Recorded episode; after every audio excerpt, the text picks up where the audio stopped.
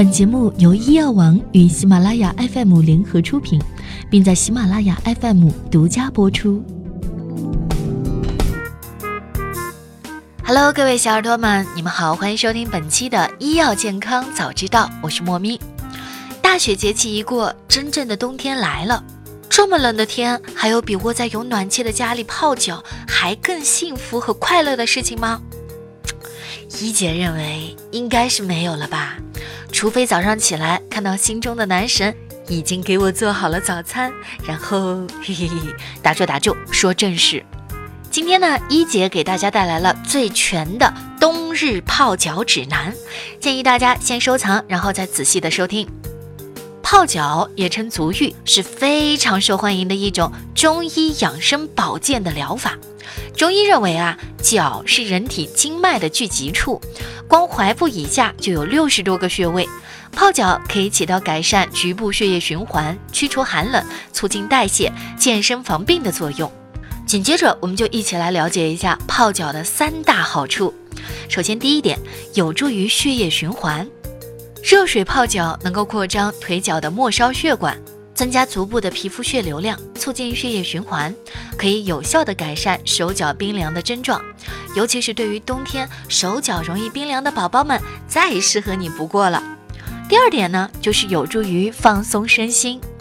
大冬天的，把双脚放到热乎乎的温水当中，闭上双眼，任由温暖在身体里流淌，想一想都舒服，绝对的是 relax。那经常泡脚呢，可以很好的按摩脚底的很多穴位、反射区、经络等等，不仅放松身心，还有保健的功效。第三点，有助于提高睡眠质量。很多人和一姐说啊，平时工作压力特别大，精神很紧张，经常晚上睡不好觉。对于这些因为焦虑而失眠的小伙伴，一姐推荐睡前呢享受一下热水泡脚，马上就能够放松紧绷的身体，减缓高频的脑波，放松身心，提高睡眠的质量。但是老人或者是睡眠质量本身很差的人，可能并不是很见效。接下来呢，我们再来说一说泡脚的三个最佳。第一个。泡脚的最佳时长也就是二十分钟，泡脚的时间呢是以十到二十五分钟为宜，每天或者是隔天泡一次即可。但特别提醒，老年人泡脚的时间要再短一点，因为泡脚的时候人体的血液循环和心率会加快，泡的时间太长会增加心脏的负担。第二点，泡脚最佳的水温是在四十度左右。泡脚的水温不宜过热或是过凉，一般呢维持在四十度左右就好了。对于糖尿病患者，洗脚的时候建议我们可以用温度计来测定一下温度，或是有家人的陪护，以避免烫伤。第三点，泡脚最佳的时间段呢是在晚上的九点左右。选择这个时间段，是因为此时是肾精气血比较衰弱的时辰，在此时泡脚，身体热量增加之后，体内的血管会扩张，有利于活血，从而促进体内血液回圈。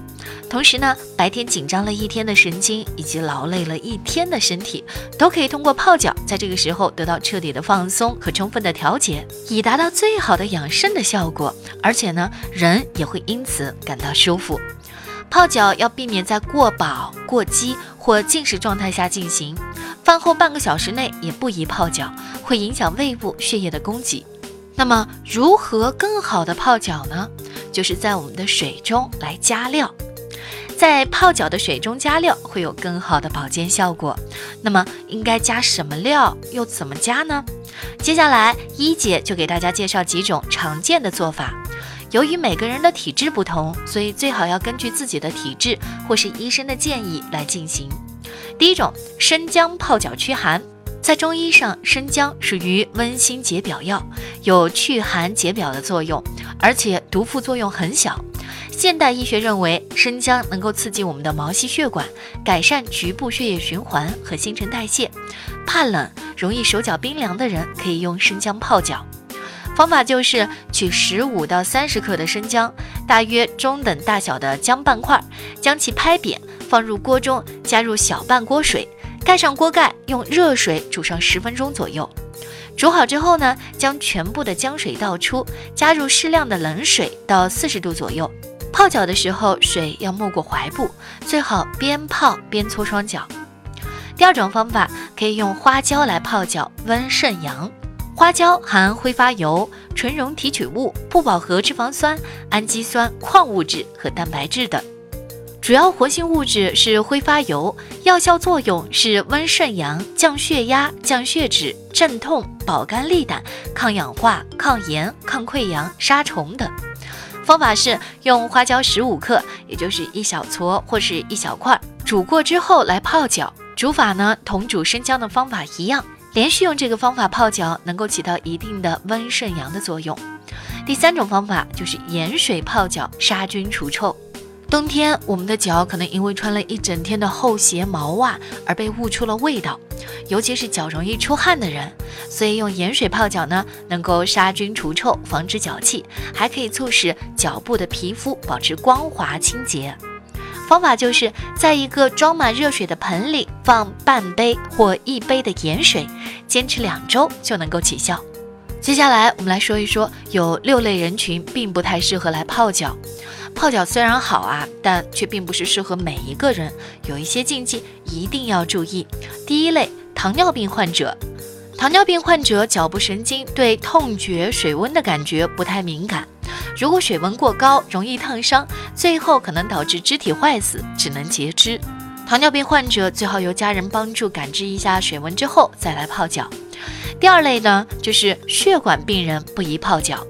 患有静脉炎、静脉曲张、下肢动脉闭塞等血管病人不宜泡脚，百害无一利。静脉曲张病人本身静脉回流障碍，泡脚之后呢，就会导致血液更淤积。静脉血栓的病人在服用抗凝药，泡脚对他的危害更大。第三类人群就是心功能不好的人群，心功能不好。冠状动脉供血不好、心肌梗死的人群，泡脚时间过长，容易发生急性的心衰发作、急性心肌缺血、心肌梗死，严重的会导致猝死。第四类呢，就是孕妇，包括十岁以下的儿童。孕妇泡脚的时间不宜超过十五分钟，防止对胎儿产生影响。十岁以下的儿童最好也不要用热水泡脚，可能导致足底韧带变松，不利于足弓的形成和维持，长此以往会增加扁平足的风险。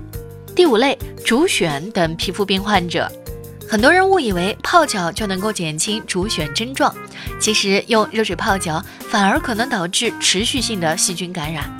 对于皮肤已经破溃的伤口，热水泡脚更是雪上加霜，所以一定要敞开伤口。干燥通风，足部患有疱疹、湿疹等疾病的患者呢，也不要用热水泡脚，因为一旦将皮肤弄破，很容易造成感染。第六种呢，就是经期的女人，女性经期别自己乱用中药泡脚。女性经期出现的问题比较复杂，如果不能辨清原因，就用中药泡脚，不但不会起到舒缓的作用，还有可能会加重痛经等症状。若女性希望用中药泡脚的方法来达到治疗痛经等经期健康问题的目的，那么最好能够咨询医生，根据自身的情况来对症用药。好啦，那今天和大家一起分享的健康小知识就到这里了。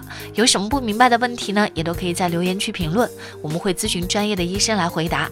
大家记得持续关注我们的栏目。最后，一姐来考一考大家有没有认真的听我们的节目。静脉曲张的患者到底能不能用热水泡脚呢？